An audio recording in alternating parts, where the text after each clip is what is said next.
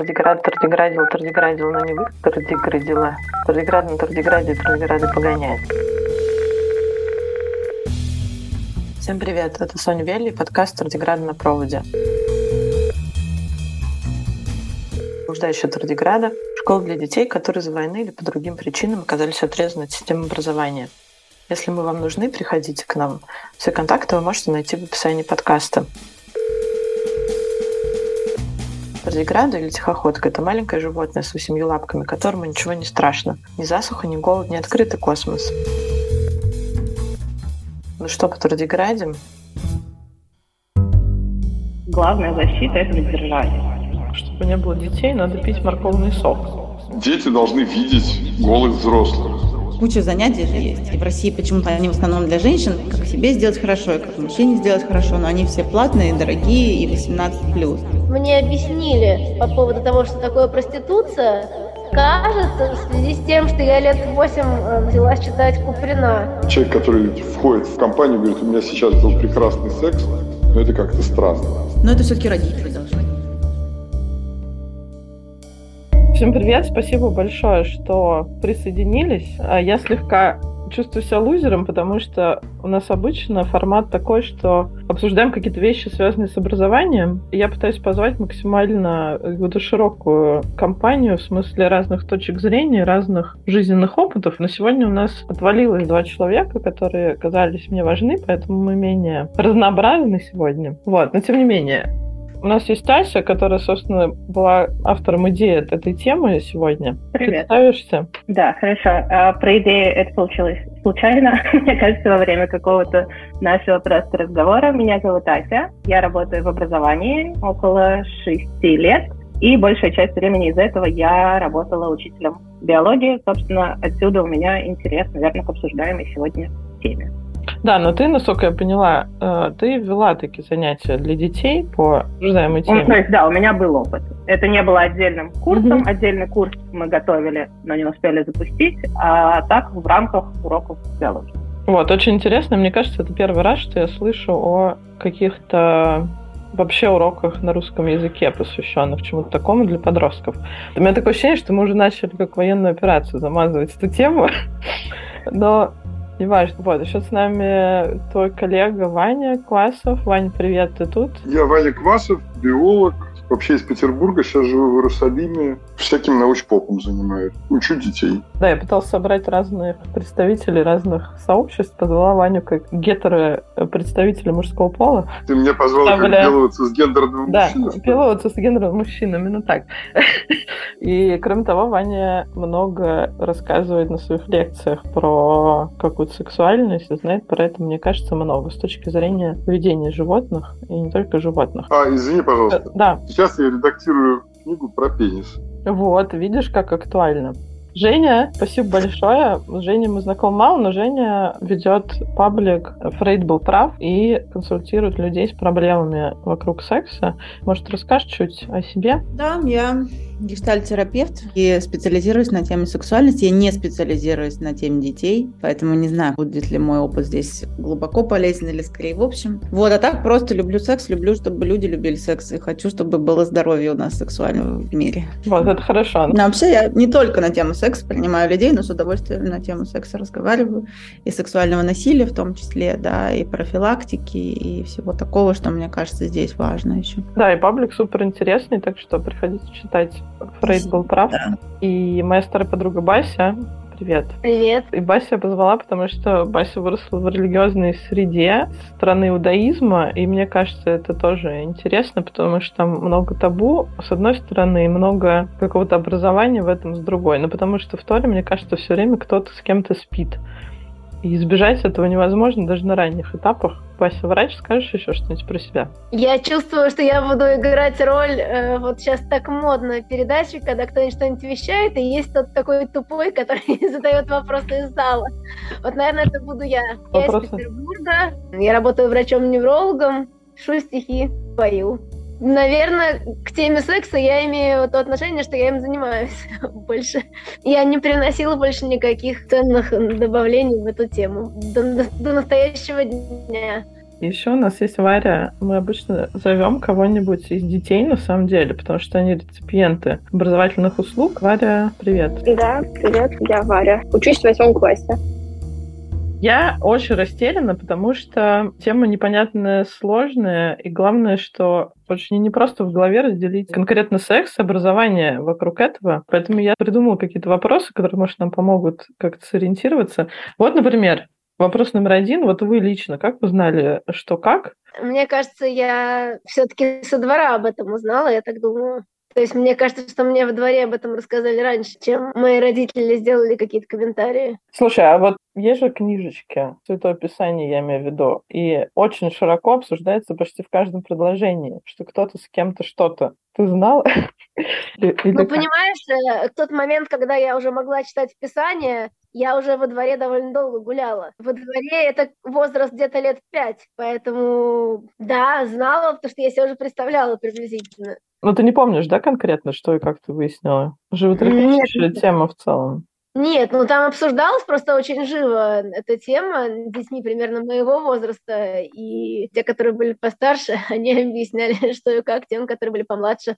У нас, например, был эпизод, когда мы с девочками, по-моему, это я же была чуть постарше, они откуда достали упаковку тампонов Тампокс, и мы в какой-то парадной думали, куда вообще их запихивать, потому что было не совсем понятно, для чего они нужны тоже. Ася, это рука? Я не могу вспомнить чего-то такого, чтобы прям вау, просто какими-то сведениями друг с другом делились. Такая э, школа, где, наверное, мало кого прям живо интересовал секс в младших классах. Все такие любим учиться но вот узнал такую-то информацию, и сейчас поделюсь с остальными. Примерно вот так это и происходило до момента там появления свободного доступа в интернет, что произошло там в средней школе, наверное. Тоже могу рассказать с удовольствием. Я, кстати, из биологической семьи, так что привет всем биологам. Приятная всегда ностальгия по детству. Вот, и, собственно, моя мама биолог подложила мне книжку, мне не знаю, сколько мне было лет, наверное, лет семь, может быть, и ничего не объяснила. Но книжка была понятная, с картинками, там вот это все про размножение, про клетки. Мне кажется, это было хорошо, но, наверное, мне не хватило, чтобы потом был какой-то еще разговор после. Потому что я сама с собой ее читала, и мне понравилась идея, что эта книжка будто неожиданно появилась. Не было такого, что вот нам надо с тобой серьезно поговорить. Но мне бы, наверное, хотелось к вопросу о том, э, что добавить да, в этот опыт, чтобы мне какое-то отношение к этому всему внедрили тоже, что это хорошо. Потому что книжка нейтральная, по ней, в общем-то, непонятно, хорошо это, плохо, что это вообще такое. Как передачу, знаете, что классно там заниматься сексом с любимым человеком, например, там, или как-то к этому относиться, или это не грязно, или там может быть грязно, может быть не грязно, или ну, что-то вот какое-то насыщение, да, вот такое. Потому что потом э, какие-то вещи я тоже узнала в лагере, уже как раз вот матом, как это все называется, что проститутка это плохо. Ну, какой-то такой вот э, появился слой. А потом уже на практике какие-то детали, да, про то, как мужчина устроен, например, и вообще реально что с ним делать, уже приходилось самой, да, понимать. И тоже, может быть, чуть-чуть больше бы хотелось инфы до, чтобы это не было прям сюрприз. Спасибо. Ваня, я с ужасом понял, что я абсолютно не помню, откуда я это узнал. Родился с этим знанием, возможно. Я вытеснил это, вытеснил. Не помню. Ну ладно. Варя, расскажешь? Э, поделюсь. На самом деле я узнала это примерно через небольшое время после того, как у меня появился абсолютно свободный доступ к интернету, потому что там информация вообще есть и в любых количествах, и только главное хоть как-то примерно понять, какую тему пилить. И там, я не знаю, каким образом, но я на это наткнулась. Я уже не помню на что. Ну, в какой-то момент наткнулась, почитала что-то, интересовалась, бросила, но как-то узнала на эту тему. Потом уже в школе кто-то что-то говорил. Ну, в общем-то, как раз-таки основные источники — это интернет. Возможно, ага. что-то было в школе, но ага. вряд ли что-то значительное. Спасибо. Я на самом деле помню очень детально, как ни странно, все детали я помню детально. Началось с того, что нам было лет, наверное, 4-5, ну, какой-то очень маленький был возраст, и как-то моя сестра пришла с сообщением, что чтобы были дети, типа, мальчики с девочками должны голыми обниматься. Вот примерно такой был месседж, что звучало дико странно, конечно, и вообще совершенно невменяемо, неприменимо к нашему жизненному опыту. Поэтому пошли к моей маме и сказали, мама, м-м", мама заглотнула, не очень была готова к этому вопросу. Зато у нас была бабушка, которая совершенно вообще не лезла за слово в карман и, как есть, все спокойненько нам изложила. Но это такой был первый момент, а потом когда мы были в классе в седьмом-восьмом, наверное, у нас был такой класс, там все очень рано начали вести половую жизнь, на самом деле, и большая часть класса где-то обнималась с мальчиками в туалете, подобнималась, подразумеваем что-нибудь более серьезное, но Моя мама закончила психфак, когда мне было уже вот лет 10-12, и у нее было много разной литературы, в том числе по сексологии. У нас есть полка дома, и мы с моими одноклассниками тусовали много у нас дома и читали литературу разную. Там было много каких-то восточных практик, какой-то дао любви, какие-то еще штуки. В общем, с одной стороны, интересовало, с другой, мне кажется, мы были еще недостаточно взрослые, чтобы это взрывало нам мозг прям слишком сильно. Так что хорошо зашло вообще, в принципе.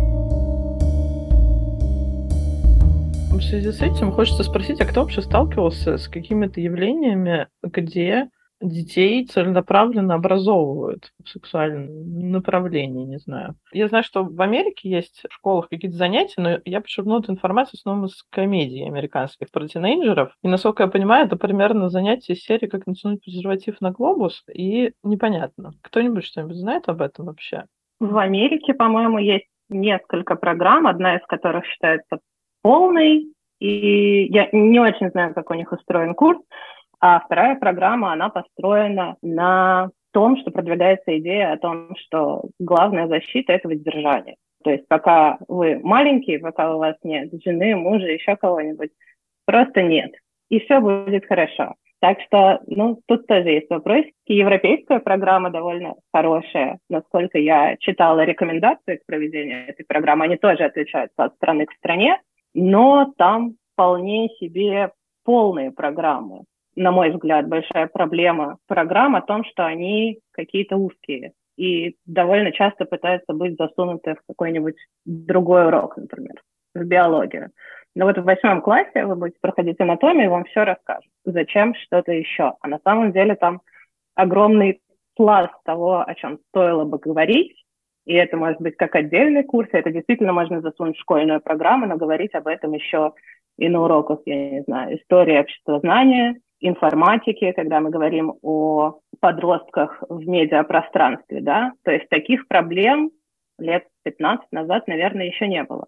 Мне кажется, дети не сталкивались с тем, что они могут в какой-нибудь день зайти к себе в Инстаграм, а им там прислали фотографию половых органов. То что с этим делать и как на это реагировать, и нормально ли это, или, может, этот человек просто влюблен в меня, что-нибудь такое. Да, вспомнился мне сразу анекдот про, чтобы не было детей, надо пить морковный сок. Знаешь, да, это? Угу. Я да. могу поделиться да, странно своей субличностью. Я раньше работала в некоммерческом секторе в России и в таком фонде навстречу переменам, где нам подавали заявки авторы социальных проектов для детей, а мы из них там выбирали лучшие, давали денег, все такое. И у нас несколько было заявок про секс-просвет, и все они были прикольные, если честно, но все они были частные инициативы, то есть это не в рамках какой-то большой даже школы, это были частные инициативы людей, там у них была идея, что родители оплачивают, и дети ходят там как на кружок, только вот про секс-просвет молодые девчонки, честно сейчас пыталась вспомнить, как зовут, не помню, как называлась, не помню, я точно знаю, что они пытались и потом куда-то делись. Такая Татьяна Никоновна, наверное, может быть, вы про нее знаете, она, к сожалению, уже умерла, но она пыталась этим заниматься в Инстаграме, секс-просветом, и хотела написать книжку для подростков, лучше, чем вот эти картинки, которые мне мама подсовывала, но что-то тоже такое возможное. Еще было парочка проектов, один классный, кстати, был проект про секс-просвет для родителей детей с особенностями, потому что там по-своему это все устроено, да. Но они никогда у нас не выигрывали. У нас один раз выиграла только Юля, которая делала проект «Тебе поверят» для взрослых людей, которые пережили насилие в детстве. А почему mm-hmm. не выигрывали, кстати? Ну вот это интересно. Вот Юлька выиграла, ну, потому что у нее все-таки было именно не про секс, а скорее про насилие. А так, мне кажется, побаивались наши жюри. У нас там была пятиступенчатая система отбора. То есть, ну, может быть, там 7-8 uh-huh. лет назад, мне кажется, было как-то страшно в СМИ выпускать, в публичность какую-то, отождествлять себя. Там у нас были представители бизнеса, которые поддерживали фонд. Как будто бы все-таки вот то, что ты говорила, да, в начале, что как-то у нас принято это все-таки вот один раз один менеджер мне сказал, ну это все-таки родители должны. Ну мы зачем будем? Это вот, ну, то есть какой-то как будто бы страх произнести вообще вслух, что вот у нас тут секс. Или там не секс даже, а около секса какой-то. Один из вопросов, который я придумала, это про то, школа или семья. То есть где на самом деле идеально, чтобы человек получал какие-то знания об этом. Мне кажется, что лучше всего было бы, если бы это были два параллельных процесса, потому что иначе получится, как в этом примере с э, книжкой, что как бы будет не хватать все равно какого-то еще разговора с кем-то близким об этой информации. То есть это могут дать в школе, но тогда нужно для родителей проводить отдельные занятия, чтобы объяснить им, что конкретно объясняли детям в школе, и чтобы они понимали, каким образом на это нужно реагировать. Ну, я поддержу про параллельное, потому что и наоборот, да, бывает, что когда в семье очень зажатые родители, например, и не могут передать какие-то слова даже выговорить, или, не дай бог, происходит то самое сексуальное насилие от родственников, и ребенок уже не поделился со своими родными про это, как это обычно бывает, то классно, когда есть какой-то институт, где это неформально, там мы провели урок один и все, а где, правда, есть какое-то доверительное пространство, где человек может с нейтральным человеком обсудить, что у него в семье происходит. То есть я думаю, что это и другое, но просто эта школьная часть не должна быть на большой дистанции, как нормальный урок идет, когда учитель имеет такую большую да, дистанцию с учениками. Смотрите, то, что происходит в школе, те люди, которые в школе находятся, могут как-то контролировать. Ну, это частная школа, государственная, или какое-то дополнительное образование, неважно. Ну, как бы тут есть возможность сказать, мы сделаем такой курс, такой или это. А то, что происходит дома, контролировать невозможно. Если родители не хотят об этом говорить с детьми, или не могут, или считают, что об этом должны говорить в другом месте, то этого и не будет. Ну вот я, кстати, про себя так думаю. В идеале, наверное, было бы классно, чтобы это была не школа и не родители, потому что грубо говоря, как, знаешь, пойти к психологу с друганом примерно, потому что ты в школе же имеешь довольно близкие отношения с людьми относительно, и с учителями, и с детьми. И тут вдруг вылезает какая-то штука, которая супер личная на самом деле. Ты, возможно, совершенно не собирался как-то ни с кем делиться, а если не обсуждать, то, наверное, вообще тупо. Как ни странно, у меня очень хорошие отношения с мамой, очень близкие, и как-то нету никаких табу, но мне супер некомфортно обсуждать с ней что-то связанное с моей личной жизнью. Не знаю, собственно, почему именно. По факту, да. Мне кажется, что должна быть какая-то третья third party, где ты никого не знаешь, и, наверное, можешь сам прийти, а не насильственно. Но, правда, чтобы прийти самому, надо понимать, что тебе стоит туда прийти. В 90-е годы делали какой-то проект внешкольный, ну, то есть куда из разных школ приводили классы и занимались секс-просветом причем это был каждый год. То есть каждый год вот эти вот дети, сначала там пятиклассники, там, потом шестиклассники, потом семиклассники, они приходили в это место и им что-то рассказывали. Мне кажется, это неплохой вариант, потому что, во-первых, рассказывали специалисты, а во-вторых, это не то, что учитель биологии или какой-нибудь врач школьный что-то рассказывает, а это специально обученный человек, которым как раз есть вот это вот с одной стороны, дистанция, с другой стороны, ну, что ты не окажешься с ним потом в одной школе, не надо будет все время краснеть. Ну да. Ася, что ты хотел сказать? Да, мне кажется, тут вопрос, он довольно в целом глобальный, потому что третья сторона, я об этом много думала, о том, что вот а, курс по секс-просвету классный со специалистами, как будто бы да, с другой стороны, главная проблема, то, что уже было озвучено, что это либо родители должны хотеть и записать туда ребенка, да, либо, ну, в идеале и ребенок должен это хотеть, и как-то сам найти, попросить родителей, чтобы его на эти курсы записали. Но, с другой стороны, тут есть проблема, если мы рассказываем об этом в школе, проблема может быть в том, что неудобно при своем же классе, при вот этих людях, с которыми вот ты сейчас разговариваешь с ними про секс, а потом у вас будет опять урок про папоротники. Неловкие моменты. Также может быть и наоборот, что тебя куда-то привели, и вообще незнакомый человек, и это довольно некомфортная среда, То есть для кого-то это хорошо, когда меня тут никто не знает, класс, могу что угодно спросить, последний раз этих людей вижу. А для кого-то, наоборот, привычнее, когда, например, в школе изначально есть хороший психолог, с которым у детей доверительные отношения, он может присутствовать на этом занятии. Если у учителя с детьми доверительные отношения, это тоже может сработать лучше, чем какая-то третья сторона. Но и школьное просвещение, и просвещение со стороны, они имеют, мне кажется, некие общие проблемы, что пока это будет восприниматься как, ну вот не как просто, а вот у меня сейчас математика, потом половое просвещение, потом там биология.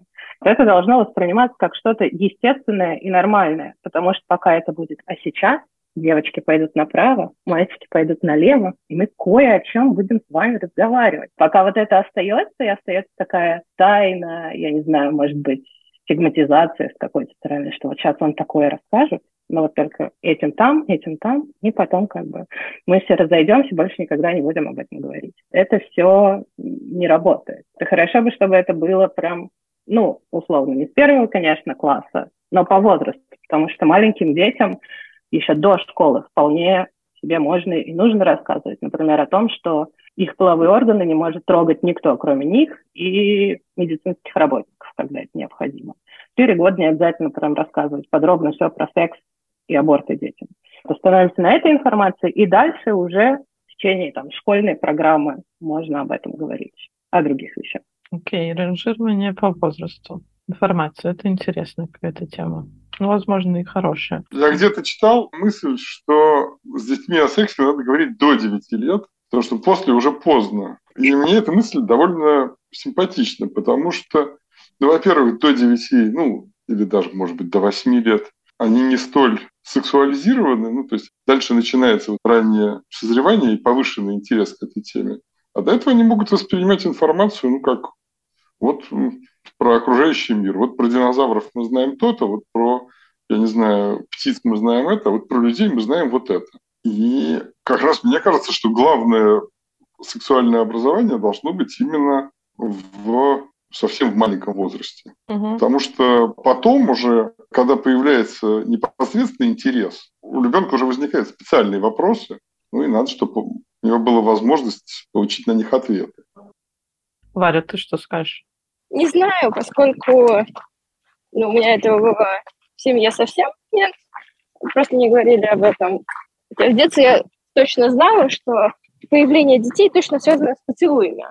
Uh-huh. Но ничего другого э, этого не было. Uh-huh. В школе, в общем-то, практически тоже особо ничего.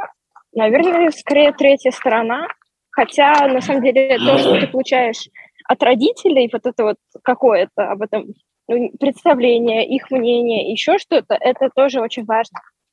Э, потому что если это будет исключительно в школе или исключительно на третьей стороне, это все равно, скорее всего, не будет э, так хорошо работать, наверное. То есть важен какой-то фидбэк от родителей на эту тему.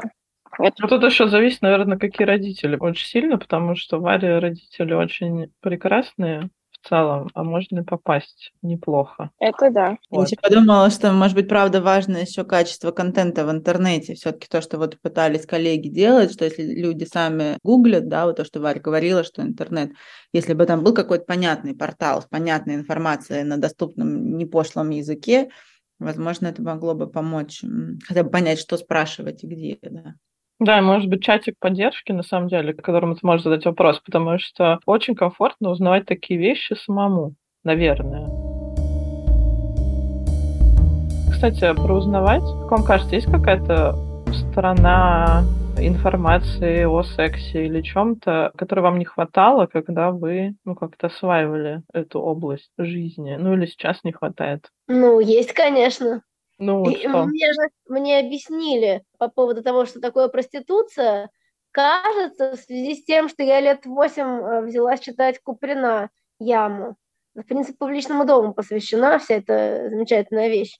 В принципе, кстати, мама мне ее и дала. И, по-моему, тогда мы и говорили о проституции. И о том, как дети рождаются с точки зрения биологии, потому что у меня мама врач. Все остальные, например, мои вот сведения, интернет тогда не было еще, они были почерпнуты из книг. Те намеки, которые были в тех книгах, которые я читала, вот они формировали мое какое-то отношение к предмету. Я думаю, что когда в конечном счете эта тема оказывается табуированной, то потом люди сталкиваются с всякими разными действительно неожиданностями, и они в этих неожиданностях не знают, куда пойти. То есть, если даже у них близкие отношения с родителями, если они, например, никогда с родителями не обсуждали эту тему, то когда с ними это случится, не факт, что они пойдут к родителям. Да, вот, кстати, по поводу табуирования, я думала, может, Ваня прокомментирует. Вы так, Женя, красиво иногда высказываетесь по поводу того, почему секс вообще табуированная тема. Хотя у всех он есть в жизни. Или есть, или его нет, и тогда это тоже важный факт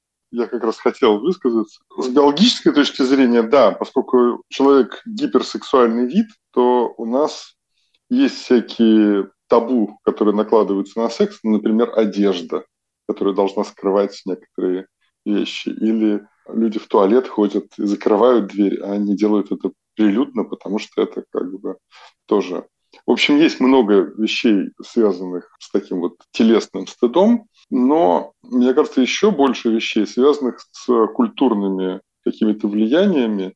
И то, что было э, в сексе там 2000 лет назад в какой-нибудь Древнем Риме или Древней Греции, и то, что там было 500 лет назад, или там то, что есть сейчас, это большая-большая разница. И мне как раз кажется, что мы все в той или иной степени наследники вот этой вот христианской стыдливой традиции, где по умолчанию считается, что секс – это плохо. Ну да, его надо допустить вот в определенных ситуациях, потому что иначе мы все вымрем.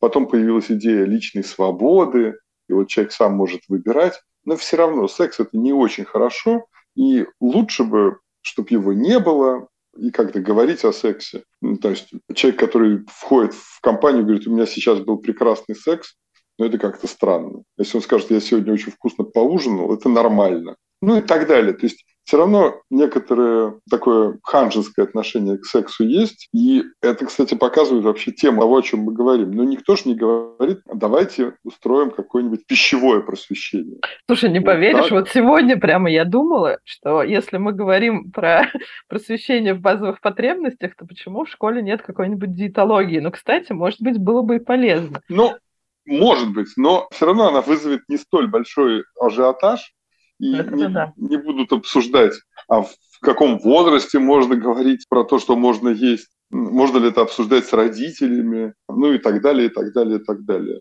Общество достаточно ханжеское, и семья обычно довольно ханжеские, и поэтому это становится проблемой. Вот интересно, кстати, мне кажется, что мне реально повезло, потому что я вообще не росла в идее, что секс это плохо. Я росла в идее, что секс это хорошо в целом. И, кстати, в еврейской традиции официально секс это хорошо. Кроме того, только что, что в современных общинах очень во многих как раз накрутилось очень много каких-то адских запретов. Я недавно читала совершенно чудовищную статью про то, что в каких общинах вообще принято, вплоть до того, что когда ты, значит, с женой, то ты не должен думать про жену, там что-то такое, какие-то диваны в виде буквы Т, чтобы не лежать рядом, еще какие-то безумные вещи.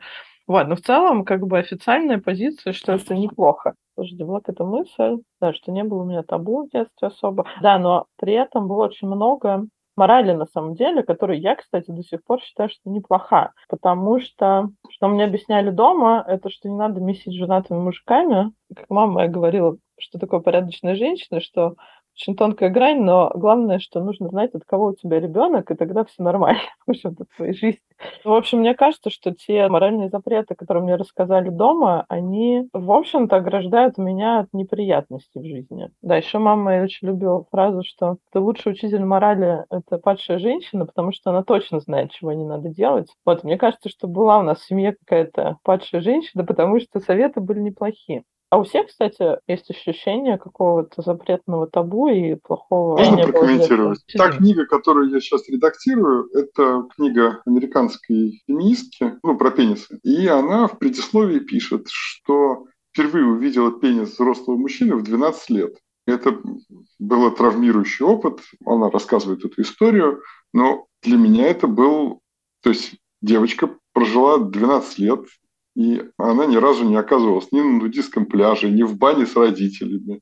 Ну, не оказывалась в той ситуации, где, в принципе, возможно увидеть голову мужчину. Понятно, что это такая пуританская Америка. Она не написала, какое вероисповедание были ее родители, но предполагаю, что по умолчанию, что это были какие-то белые люди среднего класса и, видимо, протестанты. И тот человек, который там ей продемонстрировал свои половые органы, был, несомненно, неправ, но то, что все эти 12 лет ее родители как бы ограждали подобной информацией, скажем так, получается, что они тоже нанесли ей определенную травму, потому что она оказалась не подготовлена к тому, что может случиться. У нее это был более травматический опыт, у кого-то менее, но тем не менее, вот это и есть некоторое ханжество общества, семьи, которое не позволяет получать адекватную информацию в раннем возрасте. Странно, здесь, потому что я, например, встретила у себя в подъезде, когда мне было года четыре, человека, который хотел меня потрогать.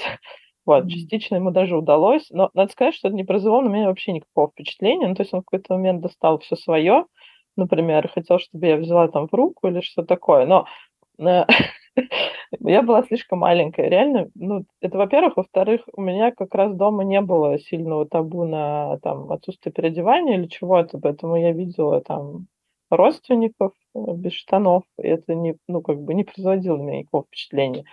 И никакой сексуальности у меня не было в голове, поэтому мне было пофигу. Но мне научили не особо встревать э, с незнакомыми дяденьками ни во что и быть вежливой, поэтому я, как учила меня бабушка, очень мило ему улыбнулась, сказала, извините, пожалуйста, но мне нужно идти, до свидания, и ушла.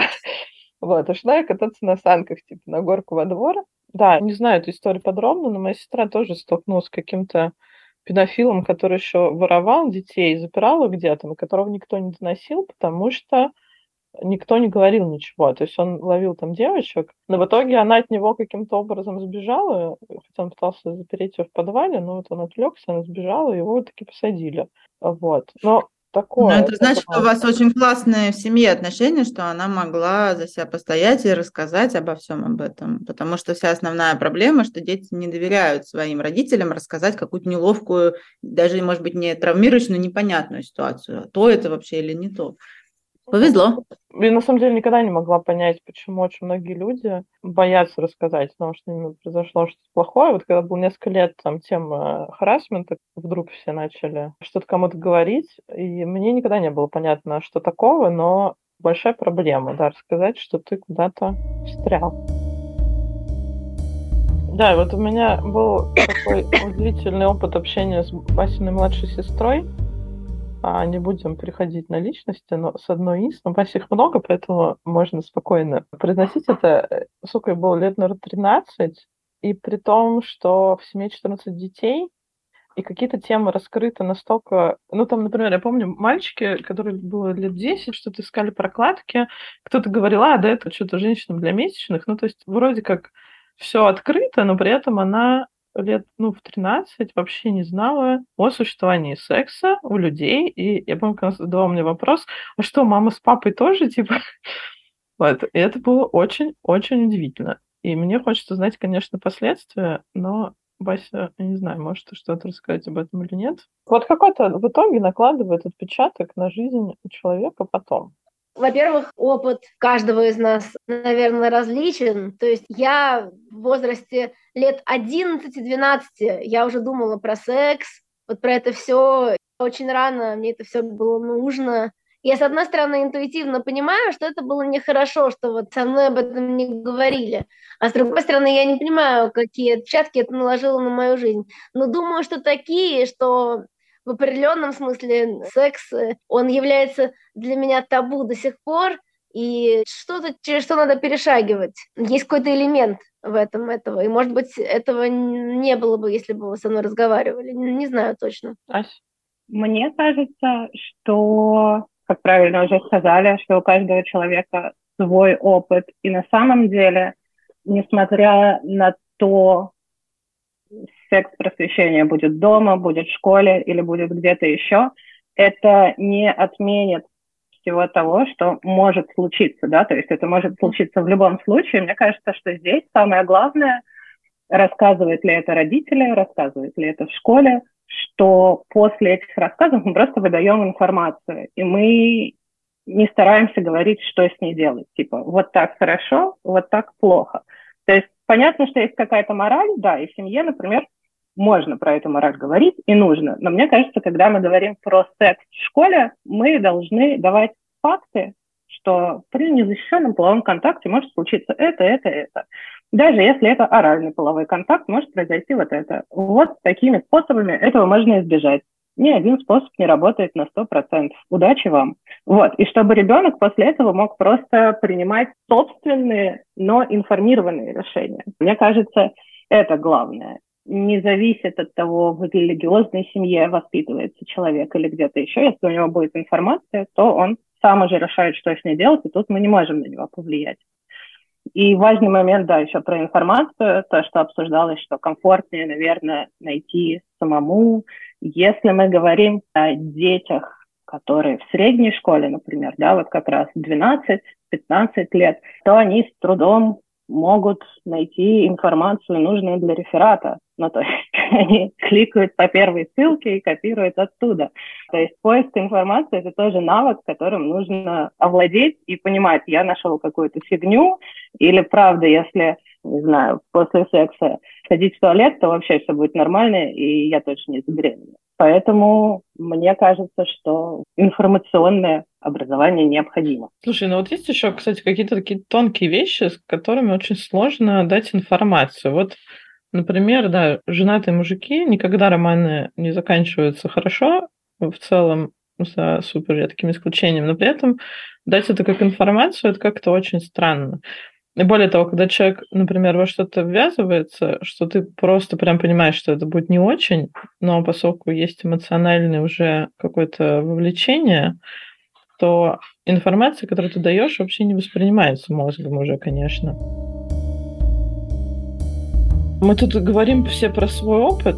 Как бы насколько вам было интересно узнать про то, как сделать опыт вашего партнера хорошим? Я думала, что это самое главное. То есть, э, конечно, мне было интересно. Удалось ли тебе узнать всю правду? А удалось ли мне это узнать? До какой-то степени. Но я хочу сказать по поводу, кстати, секс-образования, что я вот сейчас об этом думаю и понимаю, что мне, как взрослому человеку, вообще не хватает каких-то вот мест таких общеобразовательных, в которых можно получать какую-то информацию. То есть я в итоге должна в интернете что-то там выискивать, и пока ты найдешь там что-то вообще вменяемое, сколько времени пройдет, Хотя, казалось бы, очень многие люди, они занимаются сексом.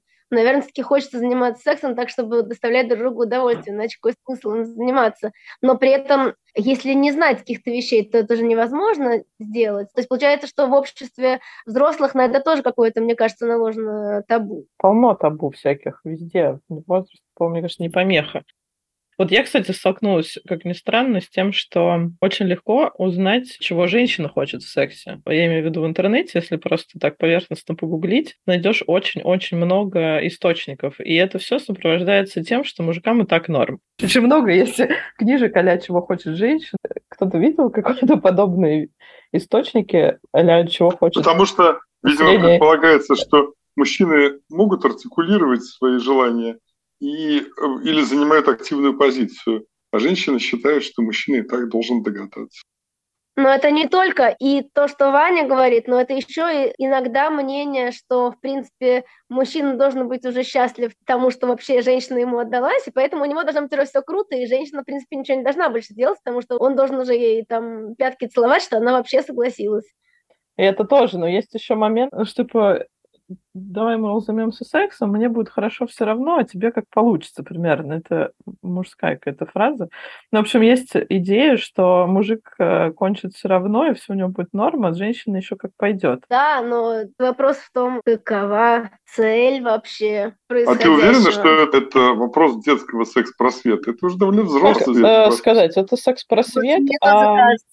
Вопрос в том, в каком возрасте ты начинаешь вести хоть какую-то половую жизнь. Если ты ничего не знаешь про своего партнера, даже если тебе там... Ну, на самом деле, в моем окружении что-то начиналось у людей лет с 14. Дальше, ну, в зависимости от того, насколько человеку свезло, там, встретить симпатичного мальчика или девочку, или там что-то еще, но, по сути, старшая школа уже актуальна. Да, Ась. Мне кажется, это отличная тема для детского секс-просвета, но не в ключе 10 шагов, как доставить удовольствие вашему партнеру, а в том ключе, что в первую очередь на самом деле нужно разобраться с собой и понять, как приятно тебе. Хочется ли вообще тебе этого сейчас или потом? Где у тебя эрогенные зоны, где там приятно, когда тебя трогают? Чего тебе не хочется, о чем ты мог бы подумать? То есть, когда ты понимаешь это про себя, и твой партнер понимает про себя, то потом договориться очень легко. Пытаться угадать, почувствовать, понять, конечно, тоже можно, но мне кажется, это наименее эффективный вариант. Поэтому, если мы говорим про тему секс-просвета школьного, то я бы подавала это в таком ключе, что нужно разобраться в том, что приятно тебе, и в том, что тебе неприятно, чтобы это обозначить. Да, я бы чуть-чуть еще добавила сюда. Я согласна, мне нравится, как у нас прям вытекает мысль одна из другой, что куча занятий же есть. И в России почему-то они в основном для женщин, несмотря вот на эту мысль, да, там они как себе сделать хорошо, и как мужчине сделать хорошо, но они все платные, дорогие и 18+, да. В Европе и мужчины, слава богу, ходят тоже, да, на всякие уроки там морального секса, всего такого. Вот, но это все для более взрослых. Вообще у нас очень строгое законодательство, да, чтобы никак не пропагандировать, не растлевать, да, то есть тут тонкая такая вещь, как это все организовывать. И я бы продолжила мысль Аси, что, может быть, просто должно быть несколько составляющих. Одна биологическая, как это все устроено, да, что заразное, что там как а другая психологическая, и там про культуру общения как раз, да, то есть вот то, что мы узнаем себя, и при этом еще вообще классно, когда ты занимаешься сексом, что у тебя есть идея, что два человека получают удовольствие. Неважно, какого ты пола, но наша общая цель, чтобы оба насладились. И для этого можно разговаривать, там, пробовать, еще что-то такое, да, то есть и как раз сюда же культуру отказа, про границы, про ненасилие, про... То есть это мог быть просто блок такой. И тогда действительно это не 10 шагов, как доставить удовольствие, а именно про мотивацию. Вот, если О, кто-то да. примет сведения и прочее, я считаю, что надо стараться, как есть такое слово, детабуировать, снять табу сексуальной темы, ну, в частности, в семье. Дети должны видеть голых взрослых в адекватной ситуации. Ну, адекватные ситуации, их на самом деле у нас не так много в жизни, но надо постараться это сделать. Надо говорить с детьми об этом и не делать фигуру умолчания. Потому что чем больше это все скрывается, тем то, что скрывается, оно становится стыдным, то, что скрывается, становится плохим, ну и дальше получаются всякие проблемы. Да, вообще подпишусь под всем. Ну, еще тут может быть тоже момент, что если какие-то взрослые родители чувствуют, что у них у самих какая-то сложность у самих с собой на тему секса, то абсолютно бесполезно разговаривать со своим ребенком, пока сам чего-то стесняешься, себя не любишь сексуального или еще что-то такое, да, поэтому здесь первый шаг со взрослыми, да, еще продвигаться. Наверное, такой последний вопрос, который я себе записала прямо, это про то, чтобы вы предложили из ресурсов, которые сейчас существуют, почитать или посмотреть, или просто что-нибудь огненное на тему. Есть такая Наташа Ремеш, она популяризатор для детей, может быть, вы знаете, они делают мультфильмы просто о важном, и там разные темы, мультфильмы про Миру и Гошу. Вот, и у нее есть клуб родителей, и они там много материалов про то, как разговаривать с детьми о сексе, о сексуальной безопасности. Вот, они, по-моему, не бесплатные, если я ничего не путаю, но очень важно. И там у нее прям как раз есть такая методичка, в каком возрасте, какую информацию ребенок готов воспринять. И вот то, что мы сегодня мало затрагивали, мне кажется, очень большая часть секс-просвета именно про безопасность. И вот он начинается много раньше, чем восьмой класс, и когда мы там яйцеклетки научаемся, меня поправите, да, размножать. Это не только про ресурсы, сколько вообще про тему, что классно, чтобы родители знали, что они должны вообще своим детям объяснить, что чужие люди не имеют права их трогать, например, показывать пенисы в 12 лет или э, еще что-то такое. Должны ли мы все прочитать книжку про пенисы? Она в основном касается пенисов насекомых. Ну, то есть должны, она прекрасно и интересна. Но про людей вы оттуда довольно мало узнаете. Про ресурсы есть прекрасный сайт, который называется Занзу. Занзу.